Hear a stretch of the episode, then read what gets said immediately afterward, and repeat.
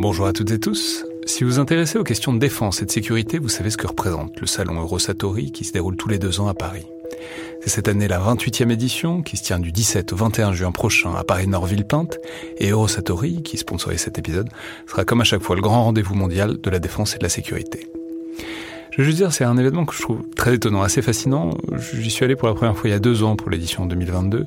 Et euh, vraiment, si vous vous demandez ce qui se fait dans le monde militaire et en matière de sécurité, c'est là qu'on peut voir les dernières tendances, depuis les plus grandes geekeries et les innovations du moment, jusqu'aux grands équipements du futur pour les armées et les forces de sécurité en France et dans le monde. Bref, si vous intéressez de près à ce monde-là, c'est le moment de vous inscrire pour ce qui sera la plus grande édition de l'histoire du salon, avec plus de 1900 exposants et 60 000 visiteurs, vous pouvez le faire en allant sur eurosatori.com.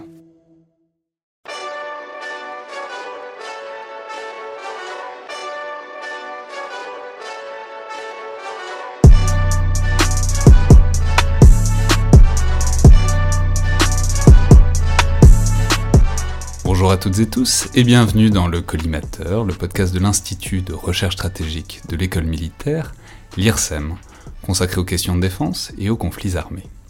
Je suis Alexandre Jublin et aujourd'hui pour parler du service de santé des armées et plus généralement de toute la question, de toute la problématique de la médecine militaire, j'ai le plaisir de recevoir le médecin-chef Pierre Pasquier.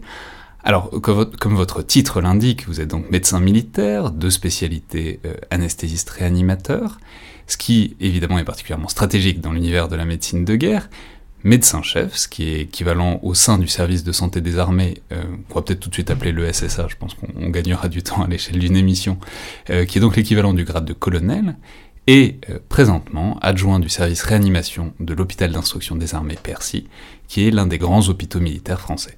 Donc bonjour, merci beaucoup d'être là et bienvenue dans le collimateur. Merci beaucoup et merci de m'accueillir. Alors, je vais dire tout de suite que je suis très heureux de vous recevoir et de pouvoir donc parler de la question de la médecine militaire, parce que c'est une question qu'on n'a pas encore abordée euh, dans le podcast, et qui me travaille depuis un moment. Je voulais notamment traiter il y a quelques mois, au plus fort, euh, disons, du début de la crise du Covid, parce que la médecine militaire est arrivée très vite sur le devant de la scène, et notamment s'est imposée, on en reparlera, mais, mais l'image de la médecine de guerre. Et euh, à ce moment-là, le, le, SSA a pris sa, sa part de l'effort de soins, on en parlera, parce que vous avez occupé une fonction importante à, ce moment-là, notamment au sein de, l'élément militaire de réanimation de Mulhouse, qu'on a beaucoup vu sur le devant de la scène euh, à cette époque-là. Alors, j'ai donc pas pu faire cette émission à l'époque et, sur le moment, mais c'est très bien dans l'absolu que ça ait surgi, puisque c'est un sujet dont on parle trop peu et, qu'on détaille trop peu, en, tout cas dans le discours général sur le fait militaire. Et en même temps, d'un autre côté, quand on parle avec des militaires, pour le coup, euh, c'est au contraire tout à fait apparent, notamment ceux qui ont été blessés ou qui ont eu des, blessés proches d'eux en OPEX euh, par exemple, savent très bien euh, ce qui est dû au SSA. Alors, pour commencer à cerner peut-être ce qu'est la médecine militaire et ce qu'on y fait, une première porte d'entrée serait peut-être de vous demander comment on devient, comment vous êtes devenu médecin militaire. Et pour le formuler un peu plus précisément, est-ce qu'on devient d'abord médecin ou est-ce qu'on devient d'abord militaire euh, C'est-à-dire, à quel niveau du cursus de médecine, euh, c'est-à-dire si tant est d'ailleurs que ce soit le même que le cursus civil, est-ce qu'on vous prend et on vous recrute dans les armées? Est-ce que c'est avant? Est-ce que c'est pendant? Est-ce que c'est après euh, vos études de médecine? Alors, il y a plusieurs modalités pour euh, intégrer la médecine militaire. Moi, je vais vous parler dans un premier temps de mon expérience personnelle, et puis dans un deuxième temps, je vous exposerai les différentes modalités qui font qu'on peut devenir médecin militaire à bien des échelons, depuis euh, le post-bac immédiat jusqu'à euh, lorsque un médecin est déjà diplômé et peut intégrer le, service de santé des armées. Donc mon expérience personnelle, c'est que j'ai suivi une, une voie relativement classique qui est euh, d'un concours euh, au moment du baccalauréat, qui permet d'intégrer à l'époque une des écoles du service de santé des armées à Bordeaux ou à Lyon. Et donc moi j'étais à, à l'école qu'on appelait traditionnellement école de santé navale pour la marine et les colonies, qui est donc l'école du service de santé des armées à Bordeaux. Donc j'y ai suivi mes, euh, mon cursus d'études médicales au sein de la faculté civile Victor Ségalen. Et puis en complément de cet enseignement médical, nous avons des enseignements militaires dédiés et des enseignements de médecine militaire, plus spécifiquement à la fin de notre cursus. Alors c'est donc c'est double enfin on sait que déjà le cursus de médecine est, pas particulièrement reposant, surtout les premières années. Vous en plus vous aviez tout un module militaire en plus de votre charge de travail d'étudiant de médecine, quoi. Voilà, tout au long des études médicales, c'est rythmé par des grands rendez-vous euh, pour euh, la formation militaire euh, pure, on va dire. Bah, c'est des brevets militaires, que ce soit des brevets de de parachutiste militaire, brevet d'alpiniste militaire, de plongée, et puis également un enseignement, et c'est surtout ça qui fait la, grande singularité des études de médecine militaire, des enseignements qui sont dédiés à l'apprentissage de ce qu'est en elle-même la médecine militaire. Très bien. Alors, donc ça, c'est une option. Directement, euh, en, sortant du bac, en quelque sorte, vous signez pour devenir médecin militaire et donc euh, c'est inscrit dans, tout votre cursus. Mais donc, il y a d'autres portes d'entrée. On peut, on peut arriver à d'autres moments. On peut être déjà médecin et, décider de faire un peu de, un peu de temps dans les armées. Exactement. Alors tout d'abord, lorsqu'on est étudiant euh, en médecine civile, on a la possibilité d'intégrer au cours de ses études médicales euh, l'école du service de santé des armées euh, à Lyon, donc maintenant l'école de santé militaire. Et cela est possible aux différentes années des études médicales. Et puis après le passage de l'examen national classant, on peut également, lors de l'internat, ce qu'on appelle traditionnellement l'internat, ou en fait le, troisième cycle des études médicales, les étudiants peuvent intégrer le cursus militaire. Ça c'est vrai pendant les études médicales et c'est vrai également après les études médicales, donc lorsqu'on est déjà docteur en médecine, avec des possibilités d'intégrer soit sous forme de contrat de durée variable, et également la possibilité d'intégrer le, corps de réserve opérationnelle en tant que médecin. Mais alors, c'est... Euh, j'allais dire c'est pour tous les médecins, mais enfin, en fait ça permet de poser la question de il y a tout dans la médecine militaire? Je, je, veux dire, on perçoit bien que, par exemple, un anesthésiste réanimateur comme vous, on en a besoin, ou des orthopédistes, des chirurgiens, des psys. Enfin, on perçoit que c'est des choses qui sont utiles par rapport aux opérations, par rapport aux blessures qu'on peut trouver sur un, sur un théâtre de guerre. Mais est-ce qu'il y a aussi euh, des médecins, je sais pas, très généralistes ou même des spécialités qu'on imagine moins directement militaires, enfin je sais pas, des gastro-entérologues, des dermatologues. Enfin, est-ce que est-ce que c'est toute la médecine qui peut être euh, médecine militaire ou est-ce que, bon, quand même, il y, a un cœur de métier et de spécialité quoi? Alors, la mission première du service de santé des armées, c'est le soutien médical des forces armées. Et donc, à ce titre, on met souvent en avant les actions euh, médicales à l'avant, que soit sur les théâtres d'opération extérieures, mais il y a également toute l'importance du conseil au commandement d'une part, et puis d'autre part de la préparation même euh, opérationnelle des militaires qui sont projetés. Et donc, à ce titre, toutes les spécialités médicales sont représentées, spécialité médicale, mais également spécialité chirurgicale. Et donc, vous avez des euh, chirurgiens, des urologues, vous avez euh, des chirurgiens thoraciques, vous avez des médecins gastro-entérologues, cardiologues, pneumologues, neurologues. Voilà. Donc, vraiment, l'ensemble des spécialités euh, médicales et chirurgicales sont représentées. Oui, mais c'est marrant, du coup, ça, part un peu du principe que bah, les armées, c'est un peu de tout le monde, et, enfin, que, les militaires ne sont pas, sont pas limités à un spectre de, de pathologie et que donc il faut euh, de toute façon des gens pour traiter tout ce qui peut arriver à un militaire, c'est ça? Exactement. Alors c'est le c'est la mission première du service de santé, donc le soutien médical des forces armées, mais également une des missions du service de santé des armées, c'est de participer à la mission de santé publique et donc à ce titre, notamment dans les hôpitaux d'instruction des armées, on soigne également des patients civils.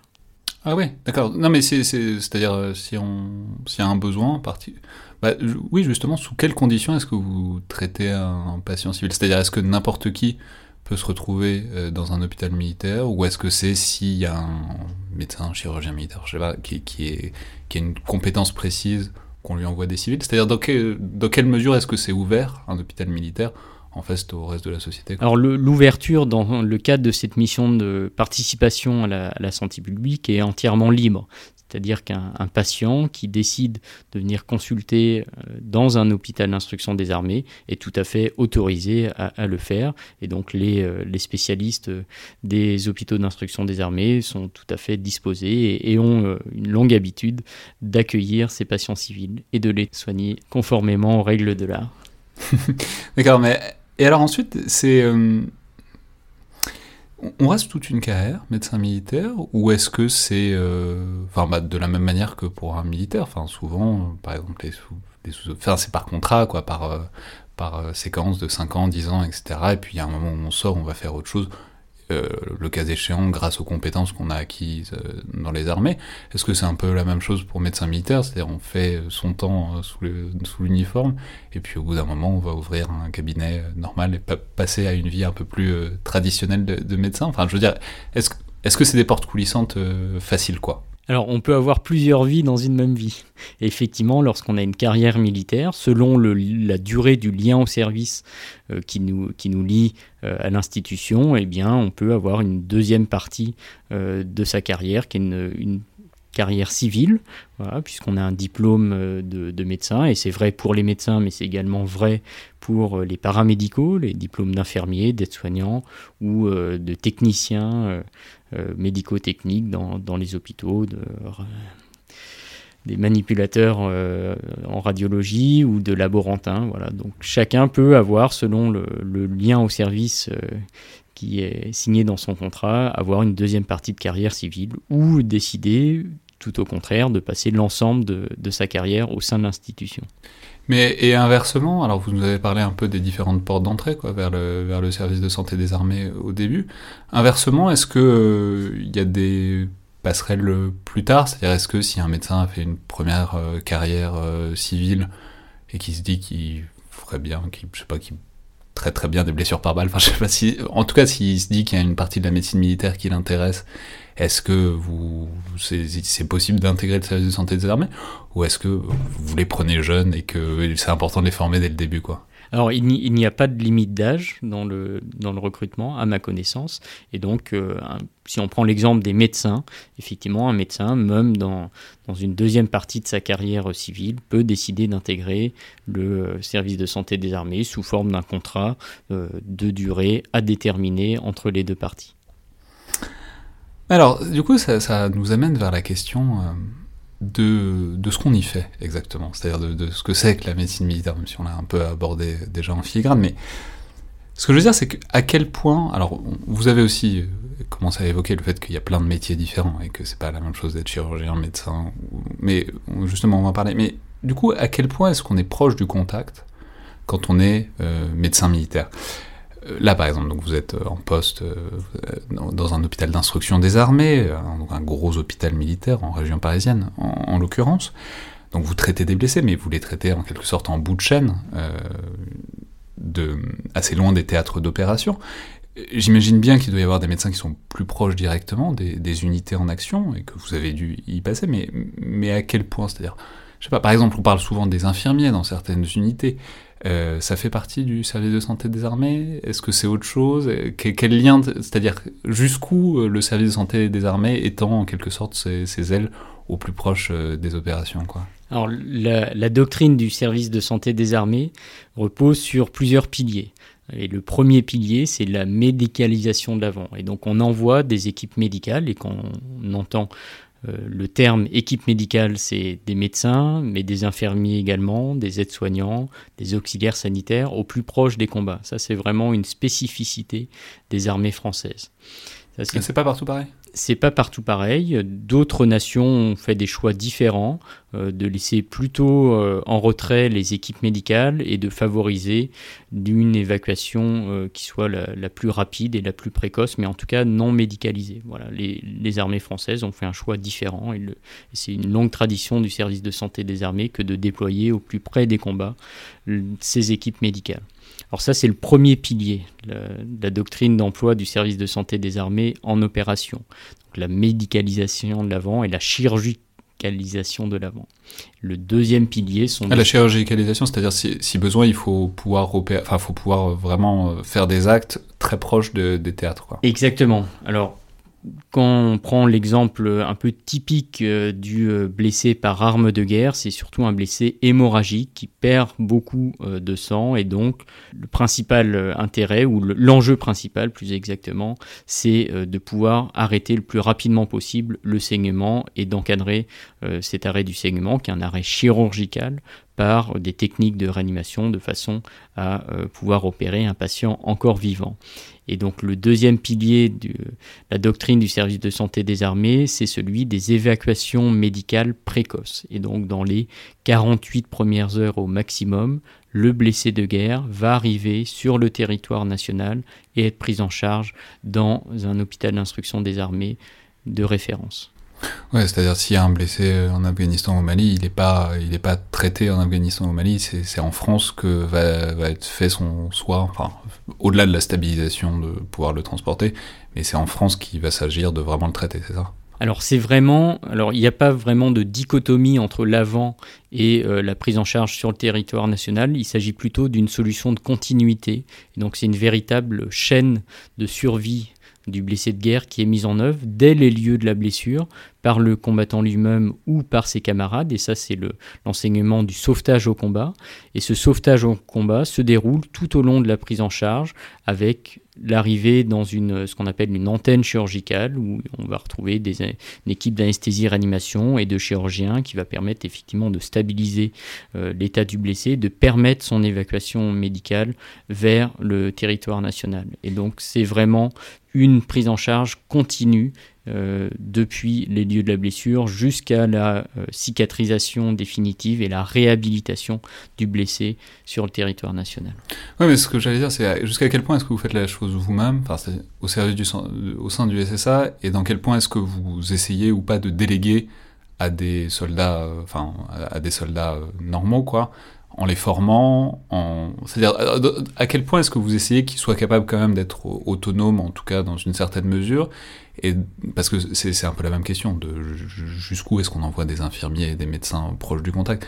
Je sais pas, par exemple, euh, j'imagine qu'il peut pas y avoir un médecin dans tous les convois euh, ni dans tous les véhicules. Donc, euh, dans quelle mesure est-ce que vous essayez de faire en sorte qu'une unité soit quand même suffisamment autonome en cas de besoin et dans quelle mesure est-ce que vous dites, bon, bah, il faut quand même euh, diffuser des personnels du SSA un peu partout quoi? Effectivement, dans un monde idéal, on placerait une équipe médicale derrière chaque combattant, et malheureusement, ce n'est pas réalisable. Et donc, en ce sens, il y a un enseignement, effectivement, du sauvetage au combat, donc, qui est décliné en plusieurs niveaux. Et le sauvetage au combat de premier niveau concerne les combattants eux-mêmes. Et donc, on enseigne au sein des armées, aux combattants eux-mêmes, à réaliser des gestes de sauvetage immédiat qui consistent à arrêter les hémorragies extériorisées à l'aide de pansements ou de garrots euh, dits tactiques, également à mettre, euh, à libérer les voies aériennes et enfin à mettre dans une posture de sécurité en attendant justement la prise en charge par les équipes médicales du service de santé des armées. Mais est-ce que vous avez des objectifs Enfin, je sais pas, je dis ça, j'en sais rien, mais par exemple en termes de distance au premier médecin ou au premier infirmier ou en termes de temps jusqu'à ce qu'il y ait un personnel du SSA qui prenne en charge un blessé. Enfin, parce que on en reparlera après, mais j'imagine que ça influe aussi sur la manière dont on conduit des opérations, de pouvoir ou pas avoir des antennes médicales plus ou moins proches. Quoi. Exactement, donc ça c'est un enjeu fort pour les armées de pouvoir euh, disposer d'un maillage euh, médical qui soit suffisant pour prendre en charge dans euh, un délai idéal les blessés de guerre par exemple, mais on parle beaucoup des blessés de guerre, mais il y a aussi... Mais c'est quoi un délai idéal? Un délai idéal, c'est le délai le plus court possible pour stopper l'hémorragie. Et ce qui a été décrit et relativement unanimement reconnu au sein des, des différentes nations et par les experts médicaux internationaux, c'est de cibler euh, une durée de prise en charge inférieure à une heure par une équipe euh, d'anesthésie-réanimation et de chirurgie. Mais alors, euh, si, on essaye, parce que là on est aussi dans des choses de principe, mais c'est très bien parce que ça permet de cadrer, mais pour suivre en quelque sorte un parcours de, de médecin, vous par exemple, comment est-ce que vous avez commencé? C'est-à-dire, dans quelle unité, dans quel régiment, qu'est-ce que vous y faisiez? C'est-à-dire, c'est quoi le parcours d'un médecin militaire intégré à une unité, un régiment? Enfin, je ne sais pas d'ailleurs à quel niveau vous êtes intégré quand vous commencez, mais euh, c'était quoi votre, votre première insertion, disons, dans une unité, quoi? Alors là encore, il y a, différentes euh, possibilités pour euh, être déployé. Je vais vous parler donc de mon expérience personnelle. Donc euh, dans un premier temps, à la, fin de mes études médicales, j'ai été diplômé en médecine générale. Donc j'étais spécialiste de médecine générale et j'ai exercé au sein d'une d'un centre médical du régiment de marche du Tchad, qui était à l'époque euh, situé euh, à Noyon, dans, l'Oise, en Picardie. Et puis ensuite, j'ai euh, repris, enfin, où j'ai présenté et réussi le concours d'accès à la spécialité d'anesthésie et réanimation, où j'ai suivi ma formation dans les facultés parisiennes. Euh, avant d'être euh, par la suite euh, spécialiste en anesthésie-réanimation et projeté dans des antennes chirurgicales parachutistes ou dans des structures de, chirurgie vitale. c'est bête, mais quand vous êtes intégré à un régiment, enfin, ça revient un peu à la question liminaire de médecin ou soldat ou les deux, dans quelle proportion, quoi. Et c'est bête, mais vous êtes armé, vous tirez, vous vous entraînez à ça, par exemple quand vous êtes en régiment au quotidien et puis ensuite quand vous êtes en opération alors, c'est pas la mission première, évidemment, des, équipes médicales euh, que d'utiliser euh, des armes. Néanmoins, évidemment, nous, nous, y sommes formés et cela fait même partie des grands enseignements du sauvetage au combat, qui est de pouvoir engager des soins en toute sécurité. C'est-à-dire qu'il n'est pas question de se précipiter vers euh, un ou plusieurs blessés sans avoir assuré la sécurité de l'environnement pour la prise en charge de ces blessés. Et donc à ce titre, effectivement, nous sommes armés et euh, capables de nous défendre et de sécuriser euh, avec euh, l'appui évidemment des premiers intéressés qui sont les, combattants eux-mêmes, avant de pouvoir intervenir sur des blessés. Ouais, mais j'ai peur, enfin, c'est pas banal quand même pour un médecin, enfin, je veux dire, dans la. Non, mais même c'est ça, j'imagine qu'il doit vous différencier aussi des autres médecins, enfin, à un moment, c'est-à-dire la capacité à enfin, je sais pas, oui, à faire une action offensive, quoi. C'est pas, pas banal quand on pense au rôle du médecin et à l'état d'esprit du médecin, enfin, pendant les études de médecine, qui est de soigner euh, avant tout, quoi. De l'idée qu'on peut, au contraire, être amené à blesser quelqu'un, quoi. Alors c'est un dilemme éthique, évidemment, euh, qui est largement appréhendé depuis de, très nombreuses années maintenant. Et donc le, vraiment, ce ne sont pas stricto sensu des actions offensives qui sont menées, mais qui sont bien des actions défensives et euh, qui consistent surtout, qui font partie euh, des soins à apporter aux blessés. Donc, si on ne peut pas intervenir dans des conditions de sécurité, on ne peut pas soigner le blessé. Donc la prise en charge globale euh, du sauvetage au combat inclut effectivement la sécurisation de, la zone d'intervention. Et euh, bah, si on revient à votre parcours, c'est quoi euh, Qu'est-ce que vous vous identifieriez comme votre baptême du feu? C'est-à-dire, si vous en avez eu un. Enfin, c'est-à-dire, c'est très large. Hein. ça peut être euh, avec des balles qui fusent de partout, ou pas du tout. Ça peut être juste euh, la première fois que vous avez vu un blessé par balle. Mais qu'est-ce que, dans votre tête, dans, en tout cas dans votre mémoire et dans votre conception de votre parcours, c'était quand votre baptême du feu? Le baptême du feu, c'est euh, d'abord euh, un baptême qui se passe en équipe. Et donc, euh, j'étais à l'époque anesthésiste réanimateur à la 14e antenne chirurgicale parachutiste et nous avons eu à prendre en charge des blessés d'attaques terroristes. Donc, ce sont des, blessés par arme de guerre. C'était à la fois des, blessés civils et des blessés militaires. Et donc, c'est vraiment là où prend tout le sens du métier de, médecin militaire, d'être intégré au sein des forces et d'être capable de prendre en charge à la fois des patients euh, militaires, des combattants blessés, mais également des euh, blessés civils. Ça donne vraiment beaucoup de sens à, notre mission et à l'interaction qu'il peut y avoir entre la médecine militaire et la médecine civile. Et c'était la, première fois que vous voyez que vous soignez des blessés par balle, parce que j'imagine qu'on peut reproduire plein de choses pendant l'entraînement médical, on peut voir plein de pathologies différentes. Et des blessures par balle euh, sur le vif, c'est pas banal, heureusement d'ailleurs. Donc, euh, enfin, qu'est-ce qui arrive quand ça, arrive pour la première fois, Comment est-ce qu'on appréhende ça? Alors, on appréhende ça avec euh, le plus de calme possible, parce que ce sont évidemment des situations de grand stress, et donc nous sommes particulièrement bien formés aux techniques pour réagir en situation de crise et donc, une fois de plus, c'est vraiment un, travail d'équipe et il y a à la fois les compétences techniques qui sont importantes, c'est-à-dire la, façon euh, euh, d'administrer euh, du sang, de réaliser une transfusion massive, la façon de conduire une, chirurgie pour arrêter un saignement lors d'une blessure par balle, mais il y a également l'ensemble des, compétences liées au facteur humain et donc du, du fonctionnement en équipe. Et c'est pour ça que lorsque nous sommes entraînés, nous sommes entraînés en équipe principalement et pas à l'échelon individuel. L'échelon individuel, c'est l'accumulation du savoir-faire euh, lié euh, aux connaissances médicales ou à la pratique médicale, mais ce savoir-être en équipe fait vraiment la, force euh, des équipes médicales du service de santé. C'est-à-dire en équipe avec des gens qui ont déjà vu ça, si possible, qui sont capables de vous guider. Enfin, j'en sais rien, mais j'imagine que la première fois qu'on voit des blessures par balle et des hémorragies qui euh, saignent énormément, ça doit être, euh, enfin, une épreuve de vérité, enfin, l'épreuve du feu pour le coup, quoi. Alors, c'est, vous avez entièrement raison, c'est une épreuve du feu, et c'est une épreuve du feu à laquelle on est, somme toute, bien préparé.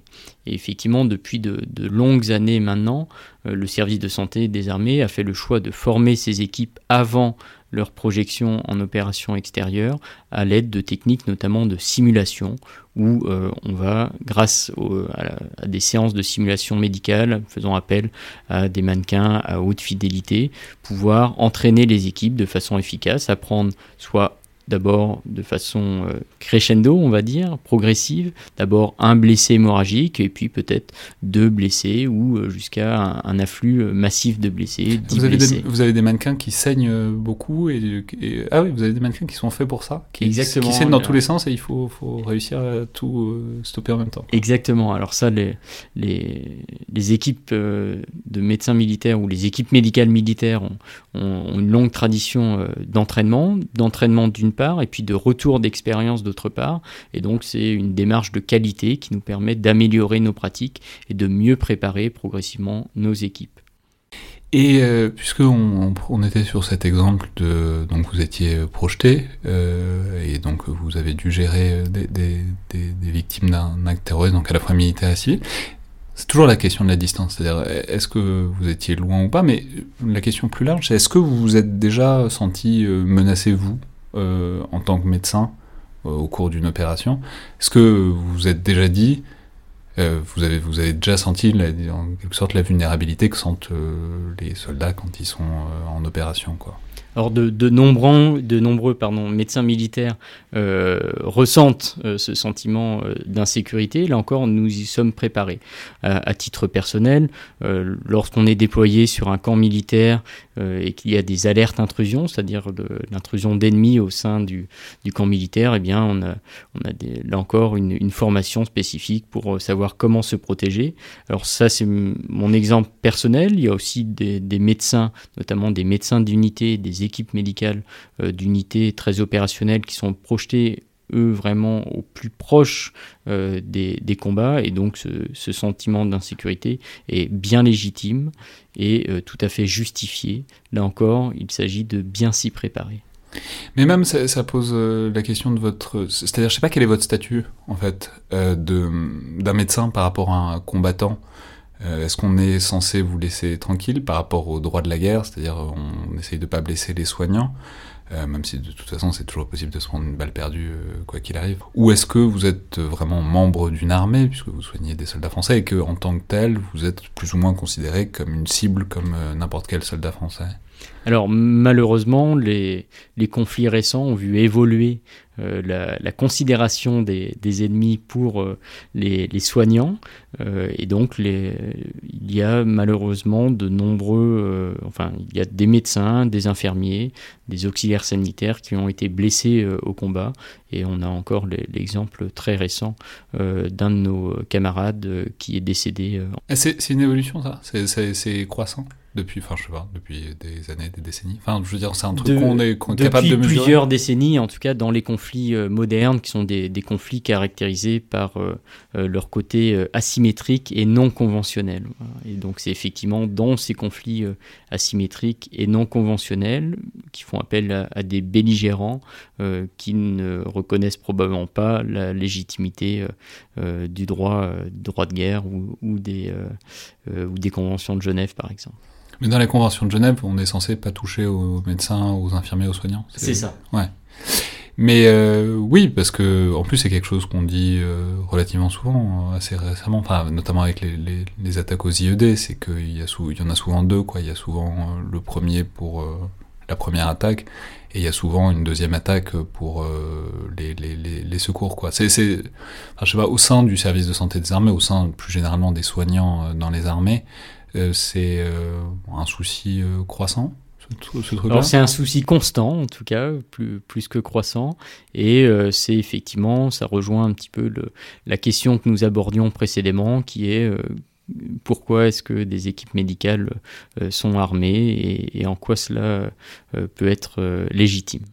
Et, non, mais alors du coup, dans, dans quelle mesure vous êtes identifiable? En fait. C'est-à-dire vous avez un uniforme différent, vous avez des véhicules différents, vous avez des je sais pas, vous signifiez de manière spécifique dans ce cadre-là ou c'est vous êtes en tri comme n'importe quel soldat français quoi?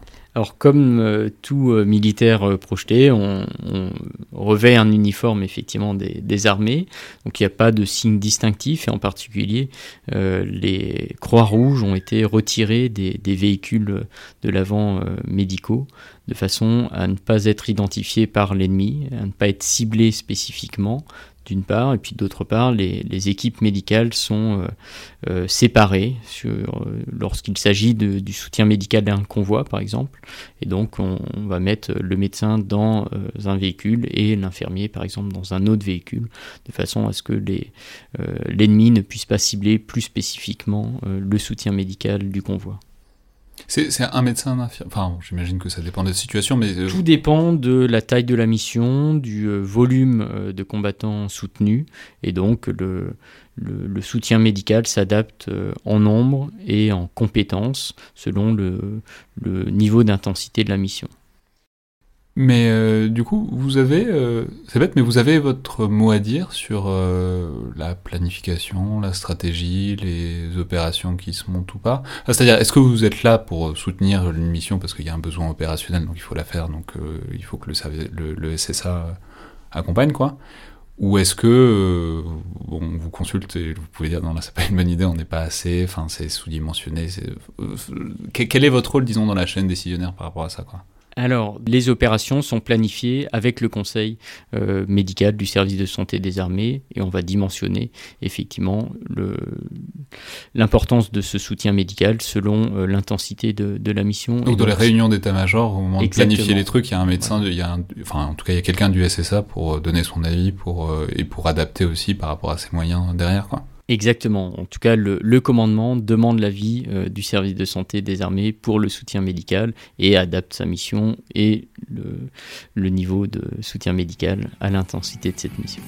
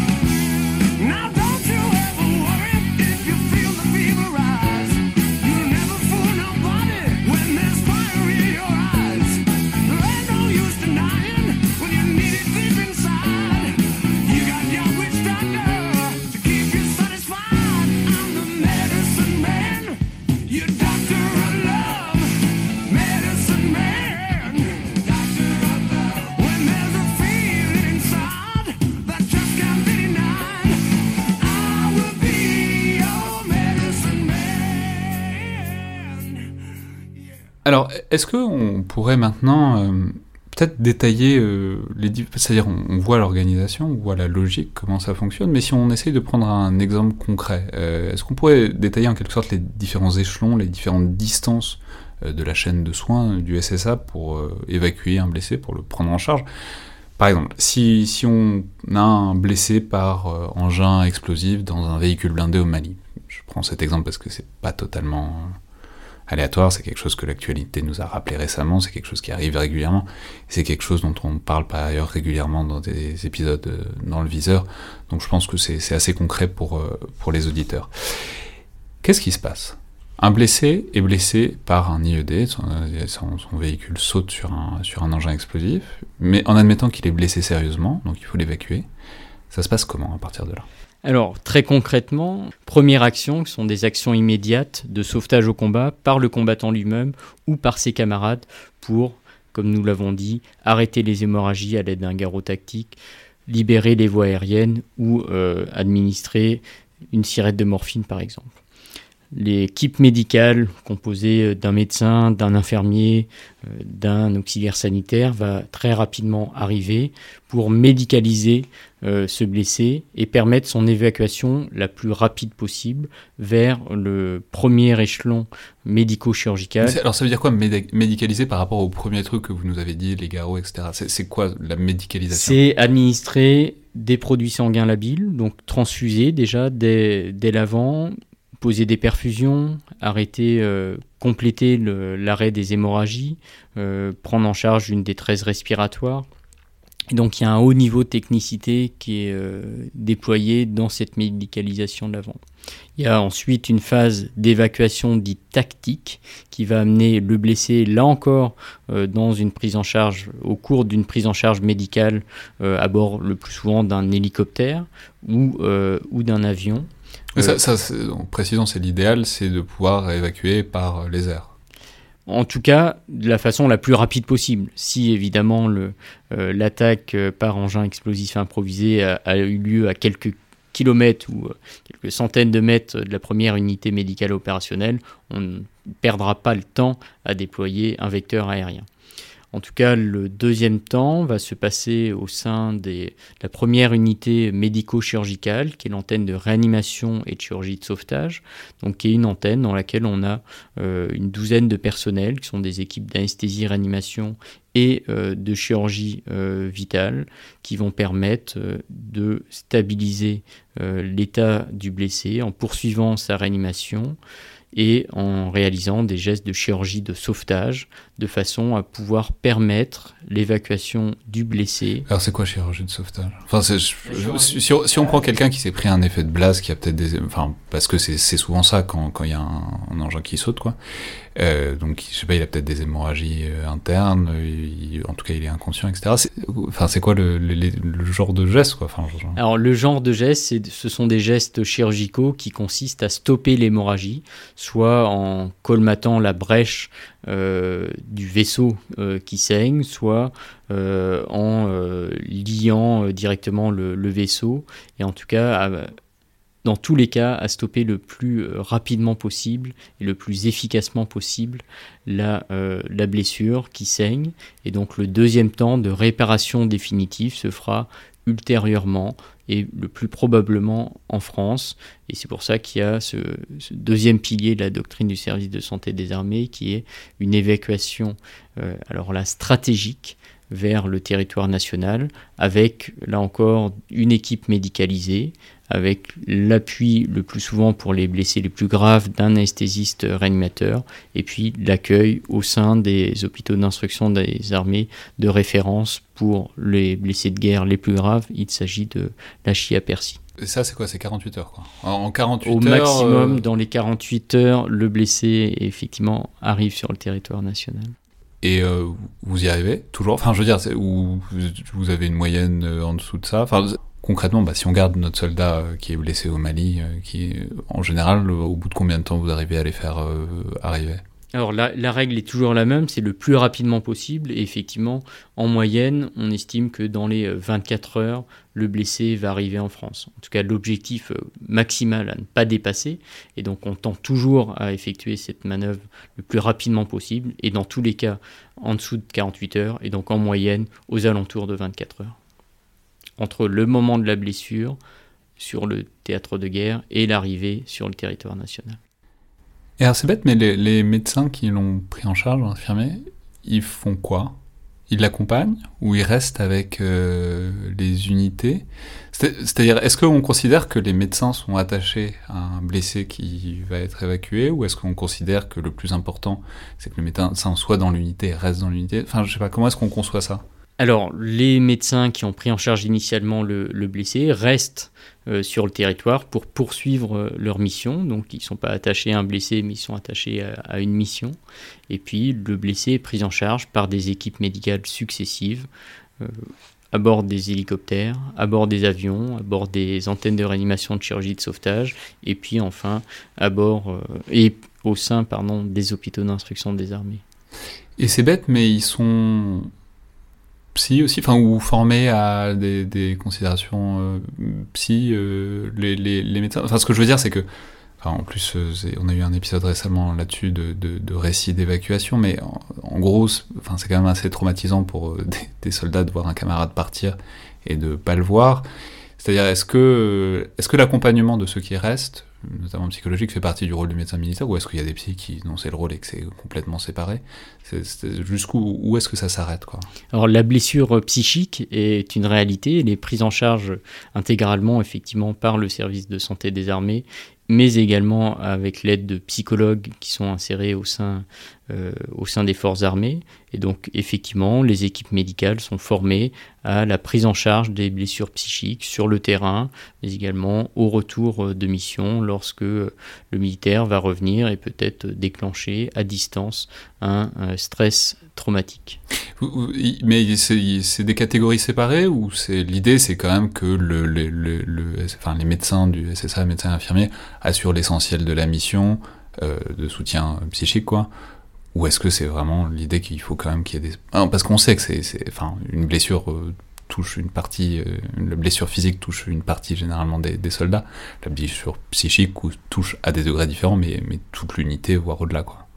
Alors, euh, il n'y a pas de distinction effectivement qui est faite entre blessure physique et blessure psychique, en tout cas en termes de, prise en charge. Hein. c'est, une, prise en charge qui n'est pas différenciée, qui est euh, éminemment euh, prise en compte et qui effectivement va impliquer l'ensemble des soignants, que ce soit aussi bien pour les blessures physiques que pour les blessures psychiques du blessé lui-même ou de ses camarades.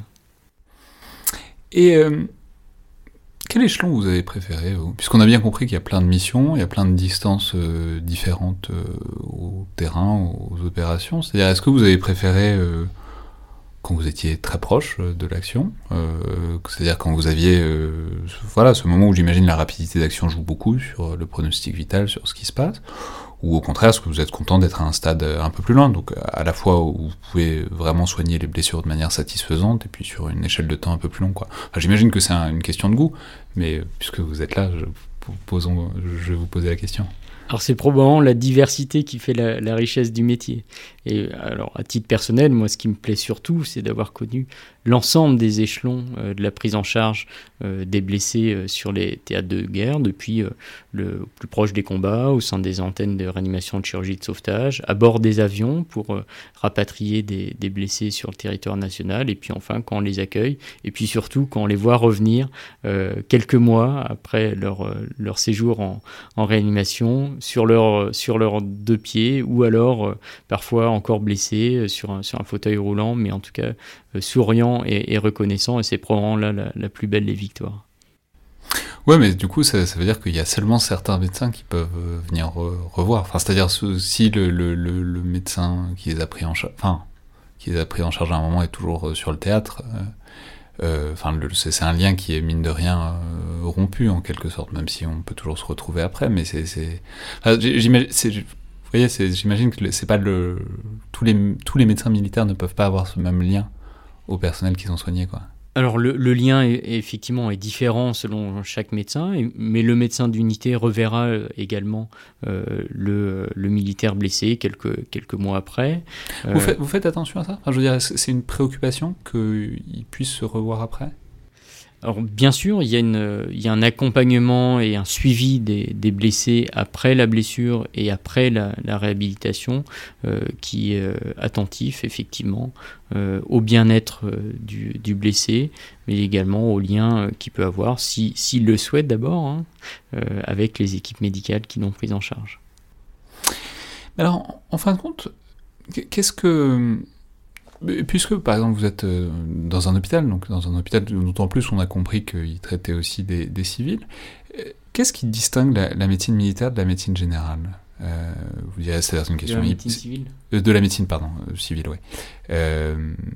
C'est-à-dire, est-ce que c'est le type de blessure ou de pathologie plus, plus, généralement? Je veux dire, dans le civil, on doit quand même voir rarement des blessés par balle ou par explosion ou des stress post-traumatiques. Ou est-ce que c'est, je sais pas, une relation à, l'urgence, à gérer des conditions et des contextes difficiles pour faire ces actes euh, qu'on n'a pas forcément l'habitude de voir euh, dans, le civil? Alors, le, lien ou la, différence entre la médecine militaire et la médecine civile est finalement assez ténue. la médecine militaire, c'est de la médecine. C'est le contexte dans lequel est, est réalisée ou appliquée euh, cette médecine euh, qui, diffère. Et donc il y a effectivement un contexte d'emploi qui est, euh, singulier et propre à l'exercice militaire. En revanche, les, grands principes de, prise en charge, lorsqu'on saigne parce qu'on a eu un accident de la voie publique à moto ou lorsqu'on saigne parce qu'on a eu une blessure par arme de guerre, finalement les, les grands principes se rejoignent et probablement se renforcent mutuellement de l'expérience l'un de l'autre. Hmm.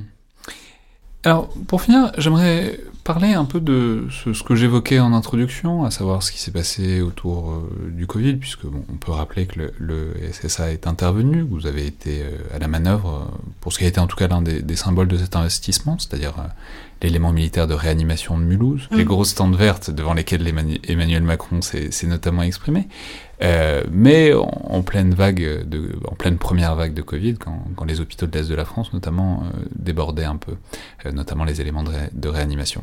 Donc déjà, est-ce que vous pourriez simplement nous, rappeler exactement ce qu'a fait le service de santé des armées à ce moment-là? Et puis ensuite, on, on, détaillera un peu ce que ça veut dire, parce que c'est vraiment intéressant.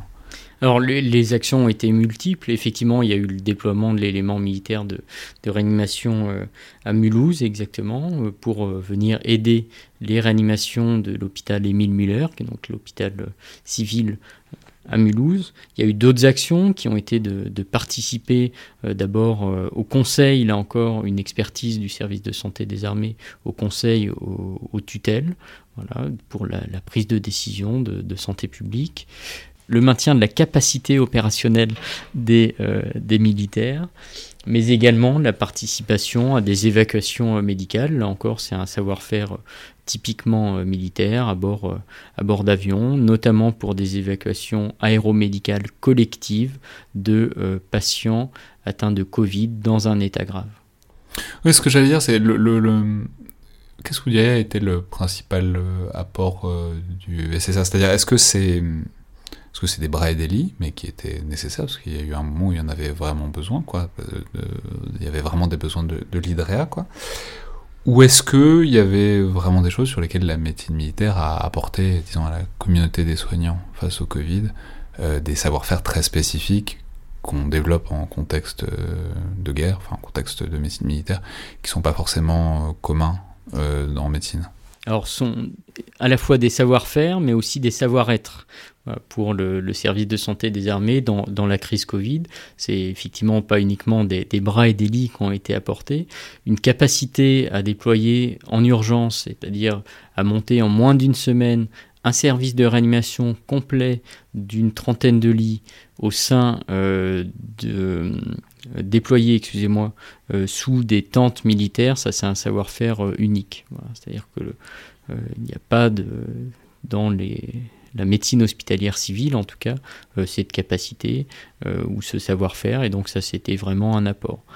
D'autre part, le fait de pouvoir réaliser euh, sur de longues distances des évacuations aéromédicales de malades graves atteints de la Covid depuis les régions les plus engorgées vers euh, les régions moins engorgées, euh, plutôt de l'ouest de la France. Là encore, ça a été un, savoir-faire spécifique au service de santé des armées et il n'y a pas, à ma connaissance, dans euh, le monde civil, en tout cas en France, de capacité à réaliser ces évacuations aéromédicales collectives, par exemple.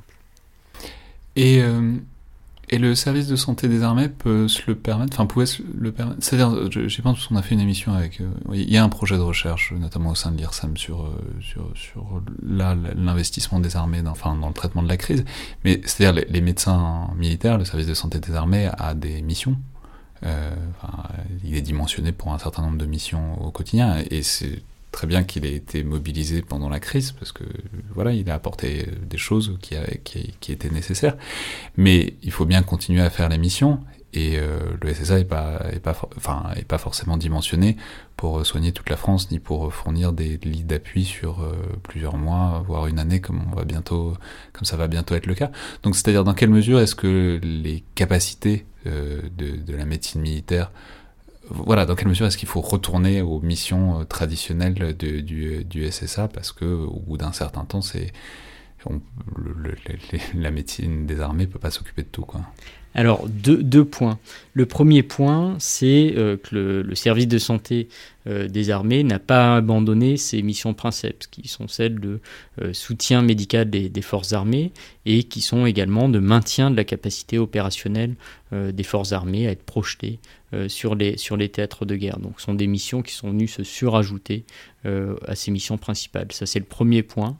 Le deuxième point, c'est que le service de santé des armées une institution militaire aux ordres des chefs euh, militaires et en particulier du, chef des armées, c'est-à-dire le président de la République. Et lorsque le président de la République annonce le 16 mars le déploiement d'un hôpital militaire de campagne dans le Grand Est de la France, eh bien le service de santé des armées obéit à cet ordre et c'est relativement simple.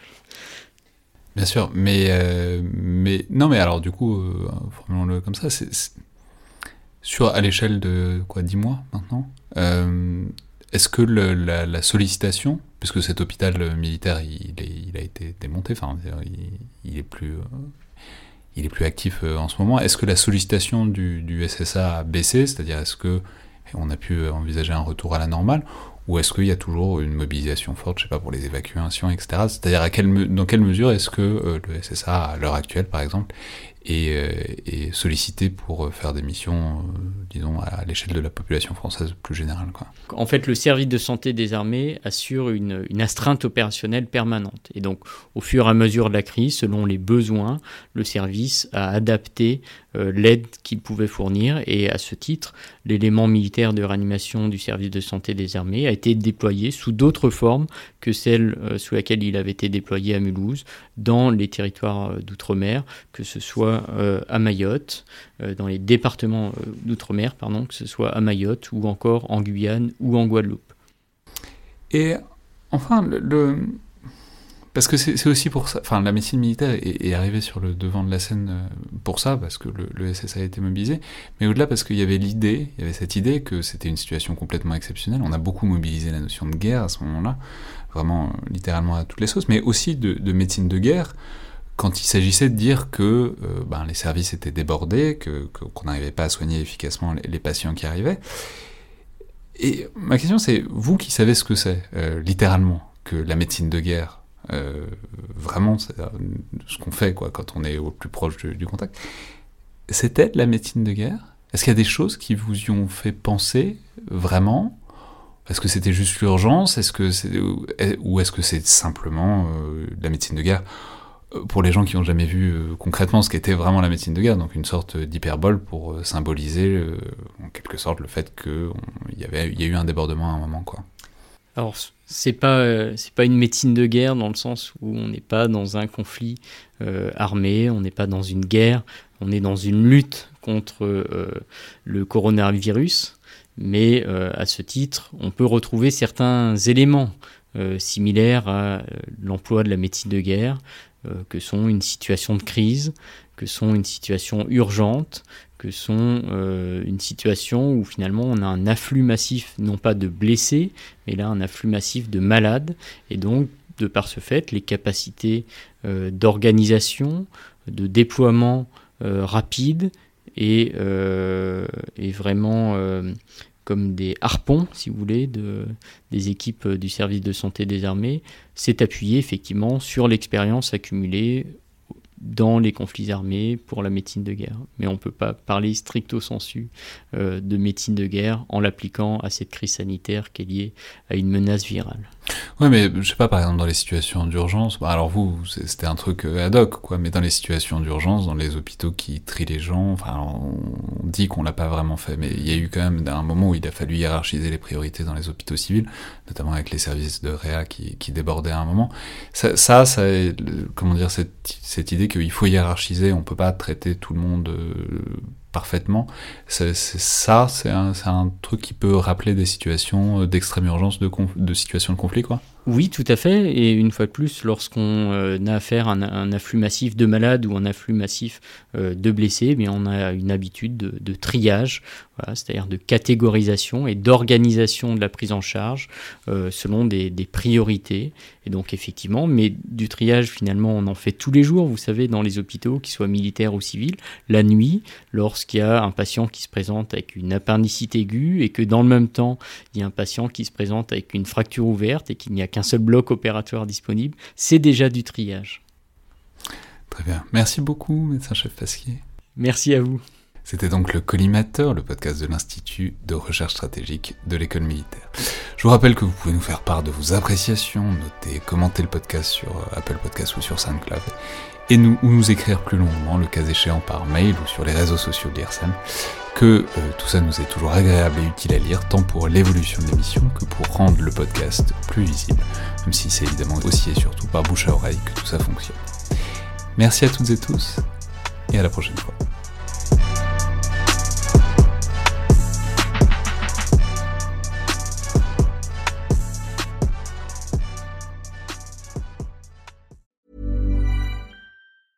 Mom deserves the best, and there's no better place to shop for Mother's Day than Whole Foods Market. They're your destination for unbeatable savings, from premium gifts to show-stopping flowers and irresistible desserts. Start by saving 33% with Prime on all body care and candles. Then get a 15-stem bunch of tulips for just $9.99 each with Prime. Round out Mom's menu with festive rosé, irresistible berry chantilly cake, and more special treats. Come celebrate Mother's Day at Whole Foods Market.